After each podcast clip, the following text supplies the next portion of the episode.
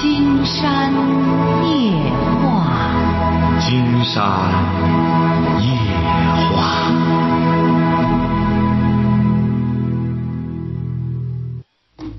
晚上好，听众朋友，我是您的朋友金山，很高兴和朋友们相会在午夜。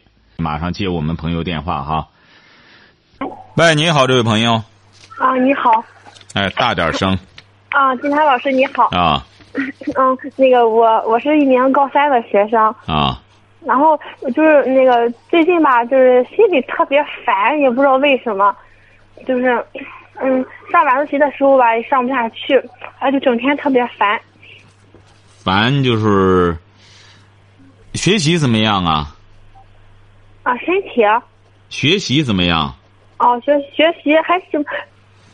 你这个时候啊，因为临近高考了。嗯。呃，这个情绪有些波动。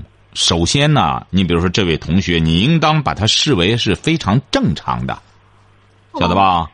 其实吧，就是那个，我感觉吧，我倒并不害怕这个高考，就是感觉，哎呀，我也不知道为什么，就莫名其妙的心烦。不是，这不经常告诉你吗？嗯。不光你这样，你比如作为一名运动员，嗯，当他按道理讲的话，训练有素多少年了，是不是啊？嗯。到最后马上就要开始进入比赛的时候，是不是啊？他同样是，呃，同样是紧张。嗯。哎，这是很正常的。因为今天你金山干这个活也是干干干干了几十年了，这个主持，但你真正去每做一件事儿的时候，同样也是紧张。你像你现在临近高考了，你说我倒挺放松，没什么感，你这是不正常的。人就是这样，人的正常的一种神经反应就是，当你需要冲刺的时候，他整个能量、整个激素，它必须得集中集中到一块儿，这是一种能力。哦。哎，咱有些朋友就说不，我倒挺干什么，我上台上的上去之后，还是这特别的干什么？竟然说你身体有问题了。哎，你集中能力不行，精力集中的能力不行。你现在说明你很正常，你高三了，眼瞅着还有几个月就要高考了，心里很烦躁，和过去的感觉不一样。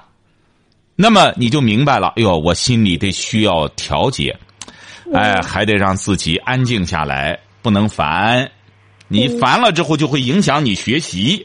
嗯，对对，那怎么？你说怎么样不让自己烦啊？就晚上上晚自习的时候吧，就是做着作业，然后就就心烦，就想这想那，想的特别多。你听着，金山告诉你怎么叫自己不烦呀？嗯。首先要理性的认识到，那么我这是一个能力的升华，就是说，当遇到这时候了，我突然烦了，我心情不好了，那么我要越过这道坎儿的话。我的这种集中精力的能力会有一个升华，嗯，晓得吧？不光你烦，你不相信你试试，很多你的同龄人临近高考的时候都烦，都是很焦躁不安。那么，这你比如说这一万个人，有六千个人就觉得烦，我就没办没办法了。父母也说哟，他烦，他烦怎么办？那找他看大夫去吧。好多都是这样。哎呦，他烦躁症了，狂躁症了，看大夫吧，大夫嘣一味药下来了，不烦了，怎么着？睡不醒，哎呀，整天睡得挺舒坦，那么也就甭参加高考了。那么你明白这个道理了？我烦，我就得克制我的情绪，我要稳定，我一定要稳定，我要不稳定，我就输了。你们大家也是这样，临到跑步了，你像刘翔。和那一帮人都在那跑，是不是？啊？你说为什么刘翔第一脚就把那个架子给踢了？因为他没惦记着跑步，他惦记着我这第一步应该怎么办。我一脚就把那个篮儿给踢了，而踢的特别准，一脚就把篮儿给踢飞了，是不是？啊？嗯。而那帮运动员，他是在琢磨着我怎么赶快冲刺，而人刘翔先生他主要琢磨着怎么一脚踢拉倒了就省事儿了，就就甭再干什么了啊。他这个人啊，他就这样，他有不同的期待。你比如说，你要是期待高考，你就会明白，我这个时候发生了一种情绪的波动。不光你这样，你才是情绪的波动呢，还有得病的呢，晓得吧？嗯那得病的，前两天有位朋友说，我这个孩子怎么这一段时间老得病？经常说，那他得病没办法，因为你这个孩子平时就不锻炼，他免疫能力差。现在等到集中精力要干什么，他身体当然就承受不住啊。那么，要么你就别参加高考了，身体不行就垮了；要么你就得考。他说那可不行，可那练这么长时间，那你就得带病坚持考，就这么简单。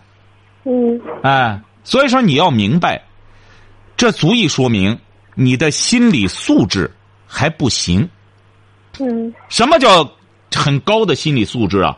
就是能够控制情绪，晓得吧？嗯你比如说，为什么说什么叫过去君子？什么叫君子的风度？喜怒不形于色，嗯晓得吧？我们一般人是练不到这个。干了坏事之后一炸，公安局一炸，马上那个脸就上来了，他控制不住。嗯，他必然而然的他会心跳。你就像前美国当年有一部电影叫《蛇》，就是演绎的一个前苏联的一个间谍，他装作被迫害，到了美国去了，结果他让当时的时候这个他让这个北约内部乱套了，因为他到那里提供了好多假情报。让北约内部相互残杀，很多高级将领全被杀了。嗯后来美国中央情报局一看，说已经经过测谎仪了，怎么怎么哎，这个人就是这样，心理素质太厉害了，连美国的测谎仪他都骗过去了，晓得吧？嗯这就叫能耐。你稍等一下哈，嗯稍等一下啊，你稍等一下，金山接着告诉你哈。嗯，这个电话还要哈，稍等一下，稍等一下。喂，你好，这位同学哈。嗯，你好，老师。哎，金山就告诉你这么两点哈。第一点，嗯你要明确读书学习的目的。读书学习的目的本身就是历练一个人的心理素质，晓得吧？嗯嗯什么叫超强的心理素质啊？就是通过学习文化，慢慢的滋润这个心灵，他才能练历练出这种超强的心理素质来。你比如说，金山给你举个例子，大家青少年都希望当航天员，是不是啊？火箭一下子给送到太空去了，是不是啊？嗯您可知道这个送到太空它是多大的风险吗？你知道吧？嗯，不知道。当年美国哥伦比亚那个航呃航天飞机打上去几秒钟，接着就接着就碎片，整个全都变成灰了，晓得吧？啊。七个航天员，哎呦，瞬间就都是风险是很大的，晓得吧？嗯。你为什么航天员他会不紧张，他还能够在太空中这样和大家对话？首先一点，他们学他们是学这个专业的，嗯。他们明白我们这个飞机是安全的，因为他知道安全，他才不害怕，晓得吧？嗯嗯所以说，他有这种文化知识，了解着科学常识，他心理素质才能够承受。你让我们很多人不知道这一炮打上去回不来怎么办？所以说，学习知识、学习文化本身就是历练一个人的心理素质的，嗯哎，提高他的心理素质承受能力。嗯，就是那个，就我我现在的心里吧，就是想感觉就是读书就有什么用呢？就是读完之后吧，出来也不一定能有什么成就。您说的很对，这不金山就告诉你吗？本身要是一个有学问的人，当他面对什么问题的时候，他就不会像您这样烦，晓得吧？当把一个人关到屋里的时候，您像金山记得当年二战的时候，有一个科学家被纳粹关在监狱里，他在监狱里没什么事儿，结果是他就说实在没有书读，你能听到吗？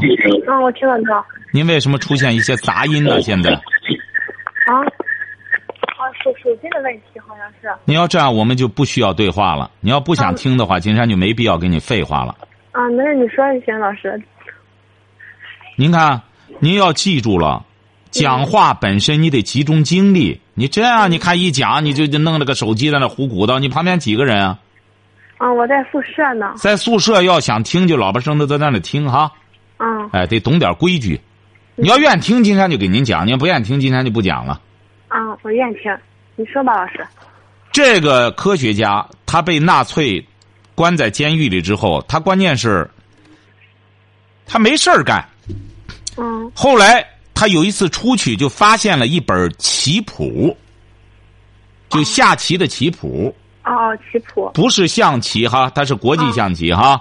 嗯结果这个科学家，他就他必须得读书，他就在监狱里读读读他看这个东西，他原来不会下棋的，嗯他结果就在监狱里这几年光看这个棋谱，这是个真事儿。嗯他结果是出了监狱之后，他有一次没事儿，他就和一个他他和一个下棋的在那下棋，他把他下败了，对方是一个国际象棋冠军，哇，这么厉害。知道吧？哎，嗯厉害吧？这个科学家他是在那看着玩的，看着玩之后，最终他们说，你知道你下败那人是谁吧？他是个国际象棋冠军。你看，这就是有文化、有知识有什么用？你得真学进去。你要说学不进去，你说我就混下个博士来了，我就那只能像方舟子一样整天打假。他是在美国混出博士来的，当然他们相互之间掐。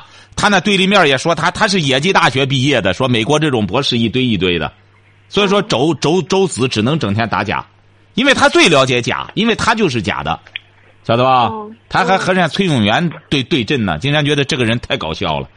哦哎，崔永元是货真价实的，经常觉得这个方舟子是非常搞笑的，所以说这就是知识文化。你不认真研究学问，那么你只能混，瞎混，整天胡闹腾。所以说，你要想真正，你想想，知识文化都没用了，什么还有用啊？那就没有有用的东西了，晓得吧？嗯，就是像我现在心情吧，就有时候就是上。你因为这个问题都没解决的话，你当然学起来就烦。你不知道学这个干嘛？现在所以说，大学生才在学校里，呃，玩游戏、看黄片儿因为他们也都具备了，也到青春期了，也知道看黄片儿舒服了，他就整天看这个。嗯哎，所以说，你现在金山解决的，金山这不说吗？下一步啊，真想对话的还是你们高中生。金山发现和高中生对话很有价值，因为和大学生对话光是男女谈对象的事儿了，他不扯别的了。就说你们现在有这个困惑，很对，学习干嘛？这个问题，金山会集中回答这个问题。但你现在这位同学没工夫弄这个，你就稳定情绪，参加高考。你等到参加完高考，你稳定情绪，你不要找烦的理由哈。金山告诉你了，百分之八十的人都在烦。嗯哎，都渴望那快乐教育。金山发现这个快乐教育现在是太搞笑了，太真是毒害青少年。这个快乐教育啊，金山一再讲，是英国这英国有一个也应该说教育学家哈蒙台梭利提出这个来之后，我们现在很多伪教育学家整天在拿这个说事儿。你说学习有快乐的吗？这个所谓的学习的快乐就是苦，苦中有乐。晓得吧？嗯您比如说莫言，他真正写作的时候，他快乐吗？晓得吧？你知道写书的人多痛苦啊，整天在那里苦思冥想的爬格子，这一段怎么去推敲？怎么去？你比如金山在写《听见》的时候，你知道晚上怎么写吗？突然想起一个事儿来，两三点钟想起来了，就不睡觉了。嗯哎，赶快写，反正手头一直有有支笔，有个本子，赶快写。咱有些听友看到金山发微博，有的时候两点发了个微博，说金山老师你还不睡呀、金山一直没睡，就是就在那里想起一个灵感来，就得这样写。你这个写东西就这样，他不是说你在那大模大样坐下之后，那灵感全都来了。你这个学习本来它就是个苦差事。金山写这个听见的时候，呃，不睡觉，经常是你晚上三点多钟你醒一觉之后，突然想起这个事儿来，赶快写。哎，突然想起哪本书上有一个故事很好，这个事儿得拿出来和听友这些共享，就去再找书去，你晓得吧？嗯因为金山在听见里选的好多故事，他都是或者十多年前突然想着那个故事特别好，就再去找去。他得这样，他不停的在想。你这个，但是呢，你书出来之后，当大家都喜欢的时候，这个快乐，你是一般人享受不到的，晓得吧？嗯，哎，就是这么一个道理。晓得了吧，这位同学哈，金山觉得你这位同学呢，你能够思考这个问题，你就是在你同龄人当中的一个佼佼者了。你才能够给金山提出这么一个有价值的问题来。金山告诉你了，你现在是在历练一种能力，不要再去问为什么了。这时候已经没有时间问了，你就集中精力参加高考，克服自己的这种烦躁情绪，把他打压下去。如果要是你打压不下他去，你就失败了，晓得吧？嗯。现在你的心里有两个在争，一个是负面情绪，晓得吧？嗯。负面情绪在争。哎，一个是什么正面的，那么负面的要是赢了，你就输了，嗯，晓得吧？正面的要是赢了，你就赢了，你就看看怎么着帮谁吧，晓得吧？嗯，哎，好嘞，祝你成功哈。嗯，谢谢。也向你同宿舍的同学问好，希望你们共同联合起来考个金，能够金榜题名。到那时候再给金山打个电话，成不成？嗯，谢谢您，老师。哎，好了，祝你们成功啊！嗯，再见。嗯，这就是我们高中生。金山觉得现在帮高中生是更有意义啊！哎，因为高中生现在都要奔高考了。金山可是上次在新华书店对话，对我们高中生的感觉很好。喂，你好，这位朋友。嗯，是这样的，然后。嗯，其实我相过挺多亲的。你多大了？嗯，我二十五岁。哎呦，相亲哦，相了很多了。二十五岁就是见过很多。哦，对，见过有五六个吧，五六七八个的。二十五岁见了五六个，不算多。然后，可是，嗯，我见了这些吧，嗯，条件各方面的都还可以，可是我就不愿和人家去谈。那说明还是不合适啊。就说是还是没你光条件合适不行，现在晓得吧？啊，就是，可是你知道吧？然后我自己就是说，我我要谈的人应该是，就是说找对象应该是一辈子的事儿，是吧？然后，嗯，最起码自己得看着合适，就是看着顺眼，觉得愿意和他谈下去才能谈吧。嗯，也不一定，有的时候这个顺眼呀。呃，光顺眼，所谓的眼缘不行。你特别是你像你一个二十五岁的小姑娘了，平常告诉你，你一定要记住，你要今天十六岁，你要真是光顺眼，一看挺好，这哥哥挺好，谈谈真行。你到二十五岁就比较理性了，你光顺眼，真正谈不一定能谈一块儿去。晓得吧？你就像今天金山，偶尔就看了个电视剧，就是王志文演的，就是上面这一段金山能看出来了，就是那个那个男孩也挺好条件，他老想追那个比他大的女孩，显然就是怎么着想占那女的便宜。那女的你看，那女的那一看干什么？这男孩呢，就是一看得比他小得十来岁，就装着病了去摸索着女女孩，还一开始挺冷静，让他教育自个儿的孩子。这个女的儿挺大了，他那儿都明白，说你不能给他钱吗？今天他没教我，他光装病。那男的装病呢，发烧了，女的拖着他去看病，得呼啦这女的。慢慢的，今天看着下一集啊，这女的就差不多了。那说怎么着呢？很简单，女的一开始挺厌恶这男孩，一看你这玩意儿整天光想占我便宜，我挣钱也不容易啊。但是这男的呢很明白，这小伙子弹着钢琴，一边弹钢琴，一看这弹钢琴的女主人家里挺好啊，房子也挺好，干什么？他就想怎么着呢？鸠占鹊巢。这女的你瞧着吧，只要让这男的征服了，这男的来了之后，下一步这男的就找别人了。所以说，你瞧见就这么回事所以说，你不能光看这个长得顺眼，你要这个人真长得那么顺眼的情况下的话，金山觉得他就不是一般人了。你得怎么着呢？看着差不多，然后你得谈。我们大家现在最大的问题，年轻朋友，他就没有想到，自古以来都是叫什么？谈恋爱，是不是啊？对呀。他怎么不说？他怎么不说演恋爱？不说眼看了之后挺好？他怎么不说这个呢？他为什么说这上来就说的嘴的活呢？他怎么不说演呢？他怎么不说缘恋爱？哎，有缘有眼缘然后恋，然后爱。他不是这样，你看这个人都这样，一看这女的这么漂亮，哎，结果一谈才知道撂蹶子。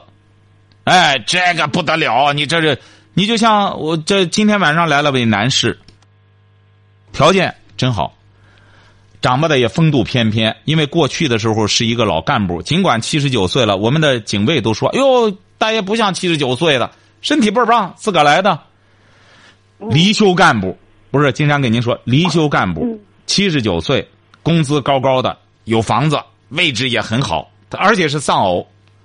你怎么着呢？推荐俩了，俩女的一看挺好，哎呦，而且挣钱也挺多。关键是见面就想要钱，人家这位男士说我是挣钱挺多，但是也没这样的。你要是说是千八百的，我给这玩意一来了，我上万的想要钱，你说我就是不是？我也不缺要钱的。我要说，呃，这这这这发钱的话，那一大帮女的来找我。咱现在很多女性啊，就特别直白，直接就是开门见山，给钱吧？给钱就干，那不行啊！这玩意儿你得，所以说您得记住了，一定要记住谈恋爱，你得先谈，觉得这个人差不多了，就得交流。不是，对我的问题就出在我我不知道怎么去跟人家谈，而且我不愿意去谈。你不谈，他永远。你特别到这时候啊，经常告诉你，你你再过了二十五，你就越来越懒得谈了。嗯，今天为什么给您说那个剧上那个女的也是这样？她你看她孩她儿子都十多岁，那女的显然快快四十了，她就是不招惹人。但这个小伙子太明白她了，这个小伙子二十二三，刚大学毕业，划了两下，这女的就受不了了，因为她常年的不和男的接触。他毕竟是个活生生的人呀，这小伙子太明白了。我一我感冒了，我发烧了，我就瞎胡了。这女的，关键光胡了关键部位，这女的一会儿就有点受不了了。所以说，你得去谈，你哪怕是你不能太功利，往往你这个不愿谈就是太功利。经常告诉你个招哈，嗯，你先把他当成一个朋友，呃，一看这个男的吧，学历挺高。他他整个也挺有学问，那你就没有兴趣和他交流吗？交流交流，看看他有些男的也很功利，他和你还没叠的谈，他就想动手动脚，你这个也不行。一看来了之后，光想占便宜的，这也不行。所以说，你要不接触的话，你这个恋爱成本会越来越高，越来越高，你就谈不成了。就像我们现在很多开发房地产的一样，他这个房子本来买地。买的就挺贵，哎呦，结果是又盖房子，成本又挺高，弄来弄去的，已经两万块钱一个平方了。你给他一谈一万八，就气得他背过气去。我这房子已经成本都两万了，你给我弄一万八，他还跟你谈什么？他就搞得成本越来越高，就越来越没得谈。你很多人一看你这么贵了，我当然得跟你谈谈价，所以说他永远谈不下去。像您现在也是这样。你说你都见了五六个了，二十五见五六个了，你越往后，晓晓得吧？你越往后，现在现在就是造成一个什么情况呢？就是说单位上，包括单位上的和周围的人吧，他们都说，嗯，都营造了一个就是我特别挑的一个一一一个情况，显然是，然后现在都没人介绍了这个状况。对呀，人家给你介绍都是托朋友弄关系的，你弄来之后连跟人家谈都不谈，人家凭什么给你这样？是不是啊？对呀。你像原来的时候，金山也是这样，给我们很多朋友热心的。要不然，金山太了解这个谈对象、找对象这事儿了。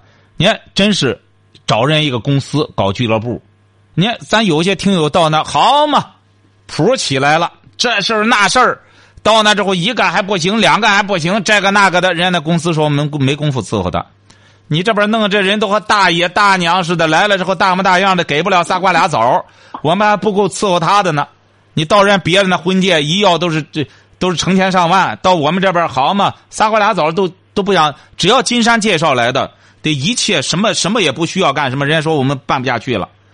这玩意儿我我们不缺祖宗，我们公司还有正常业务呢。这玩意儿你老给我们招惹来之后不行，所以说这个人就是这样。你得考虑到过去，你比如大家为什么过去媒婆子挣钱，就这么个道理。他跑来跑去的，他不能白忙活。你现在是让人家给你介绍了，要么你连见都不见。你要得觉得差不多了之后，那么见你起码得和人家接触，也可能最终对方不同意，那你显得也很礼貌，那人家介绍人也觉得挺有面子啊。不不不是你不愿意，他不愿意，那就是他的事儿了。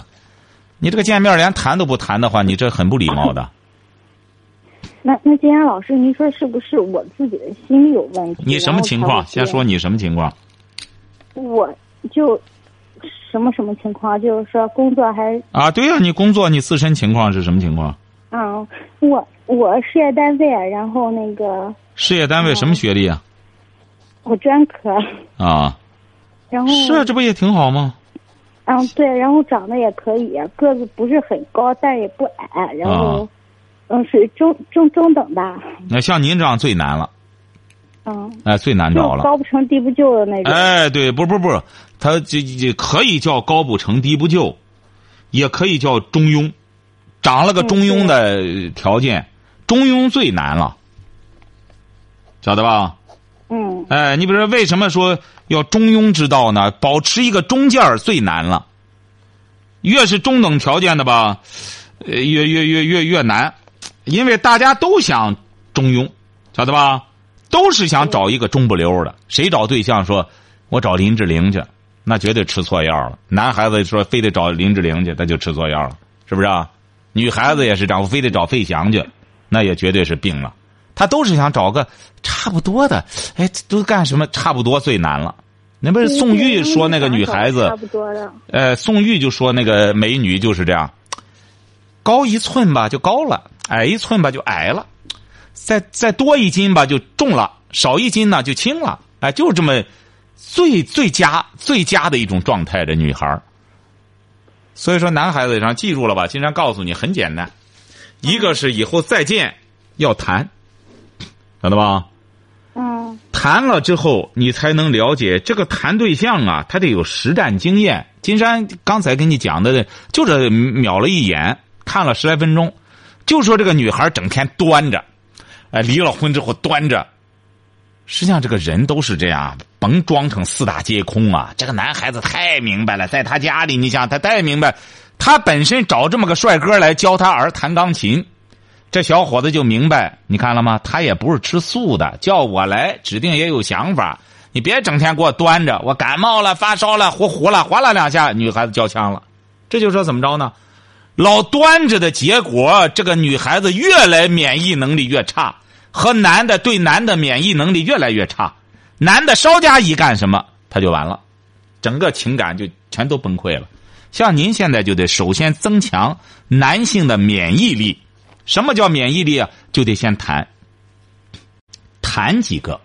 你说大家交往交往，也约约会，见见面你觉得自个儿有行市？这个男孩子看看，他是不是请你吃个饭呀？是不是在一块儿干什么之后啊？哎，对你的这个打分有多少啊？你得敢于去直面，你不能老回避这个。最终我别闹得没面子了，早不啊？就是特别回避人家，人家好比说约我。你回避的最重要的一点，缺乏自信，晓得吧？不是，我就不愿意见他，我就觉得和他站一块儿觉得不舒服。那不行，那你说这人成了您这朋友是坑你了，整个你你为什么不舒服？我是不知道，就是感觉不愿意和和他们在一块儿。也就是说，你不愿和异性在一块儿。没有，不不是不愿和。不是你看上什么样的了？你比如说，你喜欢这男歌星里边，你喜欢谁呀？你比较喜欢的一个二十五岁的女孩，你喜欢谁？哇，我喜欢，嗯，哎呦，男歌星，我真没想过这个。啊，你就喜欢哪个男的吧？你总得有个喜欢的男的吧？啊，对啊，相亲的时候也相到过，觉得挺好。哎，咱别说相亲的了，相亲谁也不认识，咱就说你说认识的这些明星，你喜欢哪？没说让你找他去，喜欢哪种类型的？嗯，就是说，嗯。哪种类型的？哎呦，您这情绪这么乏味，怎么谈对象？你找个男孩子，这玩意儿人家和你，人家和你找个话题都困难呀，是不是？和你只能谈，只能和你谈生意。哎，最近你知道吗？我谈了个大买卖啊，一个亿啊，你这个感兴趣？这和你怎么谈呀？这玩意儿 和你的都没法谈呀。你比如随便，哎，金山这假设找个男朋友说，哎，你喜欢哪个什么？你喜欢哪个明星啊？你这玩意儿一个说不出来吗？一个男的都不知道吗？你整天看娃。哦，我对这方面确实不怎么了解。那好吧，咱不说明星了。你喜欢哪个美国总统啊？这可以了吧？那你不喜欢明星，美国总统你也不喜欢，你喜欢谁呢？你喜欢什么呢？就这样说吧，你喜欢哪个男的？你不会说，金山老师那天相亲的时候有个男的没和他说话，但是那个男的挺干什么？那你描绘一下你相亲的你喜欢的男的吧。嗯，你看，我喜欢那种就是，嗯，但是你喜欢人家，你就没有自信去主动和人家搭讪。你既然喜欢他，你可以主动上去我我说话我们也谈也聊啊，啊。然后，嗯，对啊，那你就可以给他说，直白的说，我喜欢你，我这人挺挑剔，但是我觉得你还可以。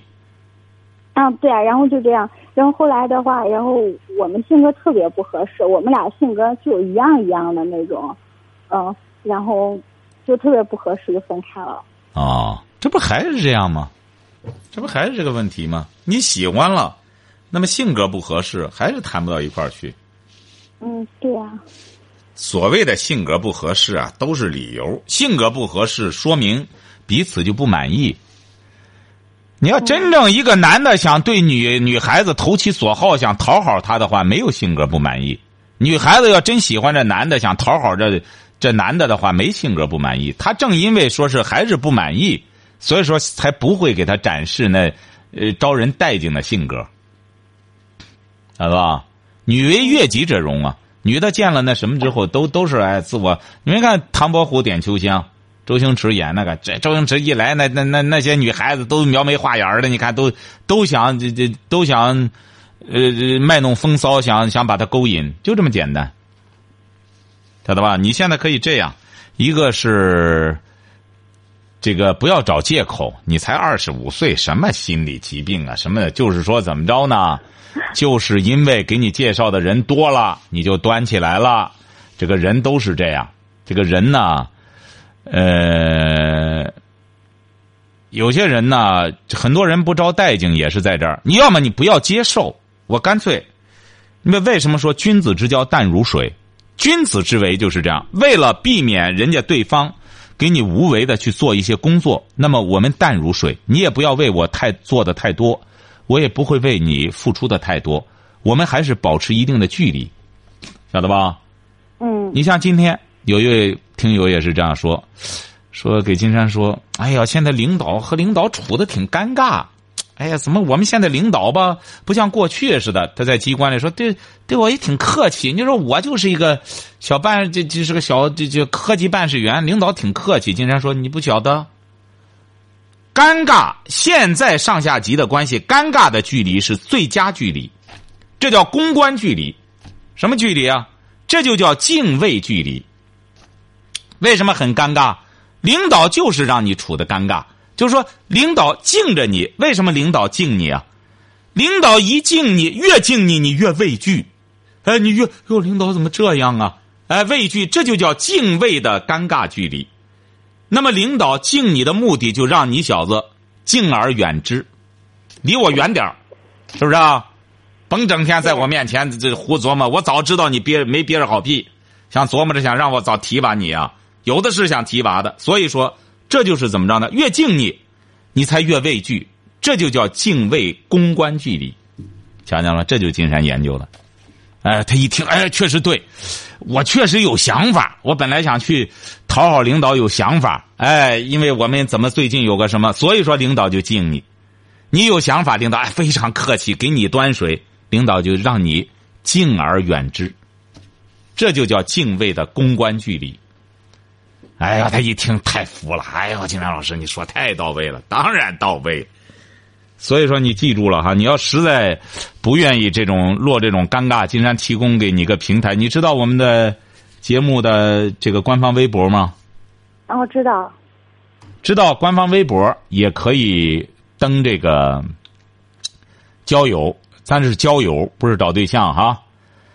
也可以在网络互动平台金山的那个博客上，也可以。你得把你的信息发到那个呃金山白话那个信箱里，呃，包括照片晓得吧？这个呢，给你登上之后，那么谁愿和你交流，你自个儿可以留电话或者怎么都可以。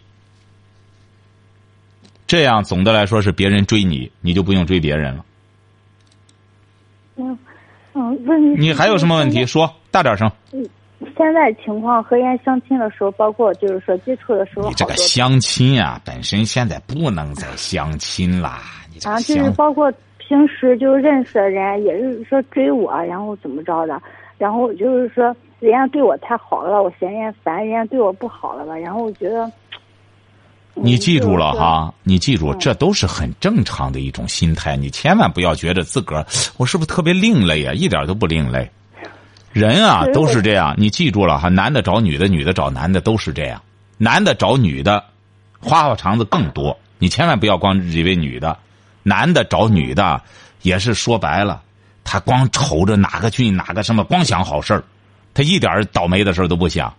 女的找男的还稍微务实点男的找女的一点都不务实，光胡琢磨着，光想花花事儿，晓得吧？你不要觉得自个儿心态另类，一点都不另类。因为什么呢？因为你才二十五岁，还有挑的资本。你再待上三年，你试试；你再待上五年，你试试。到那时候你就彻底消停了。哎呦，快点吧，再这这找个差不多的行了，赶快还得生孩子去呢，咱别耽误了。你到那时候啥也不挑了。很多女孩子都是这样，这个恋爱成本呀，到到到到高高到没人和她讨价还价了，她也明白了，这价格没人买了，像房地产的一样。最终高到差不多了，这一看这价格压根没人买了，干脆降价吧。要不然再不降价的话，整个全赔进去了。一个道理，他人啊，对对这种价格的承受啊，他是有个底线的，他不是说无限制的。谈对象也是这个道理，你真高不可攀的时候，他不攀了，晓得吧？所以说你现在就是很简单，你没有什么另类心理，你和很多女孩子的心态一样。就是巴不得再找一个看着又舒坦、又又条件又好、各个方面都挺干什么的。你要知道这个人金山不是在听见里特意写这个故事吗？你应该去看书，就是专门给大家讲的这个谈对象的故事。那个想找一个比较完美的，找到了，那个女的不愿意，因为那个女的也想找个完美的。两个人都耗了三十年了，见一块都五十多了，见一块还是不满意，最终又继续耗，耗到七十了，两个人还都是一见面打个招呼都没找着，晓得吧？嗯。哎，因为完美吧，找到了，男的找到完美了，可是那个那个那个男的，那个女的觉得他不完美，完美的条件不一样，所以说恋爱呀，这都不算误区，都是年轻的时候吧。挑来拣去，到差不多岁数了，就消停了，就找。好，今天晚上金山就和朋友们聊到这儿，感谢听众朋友的陪伴，祝您阖家欢乐，万事如意。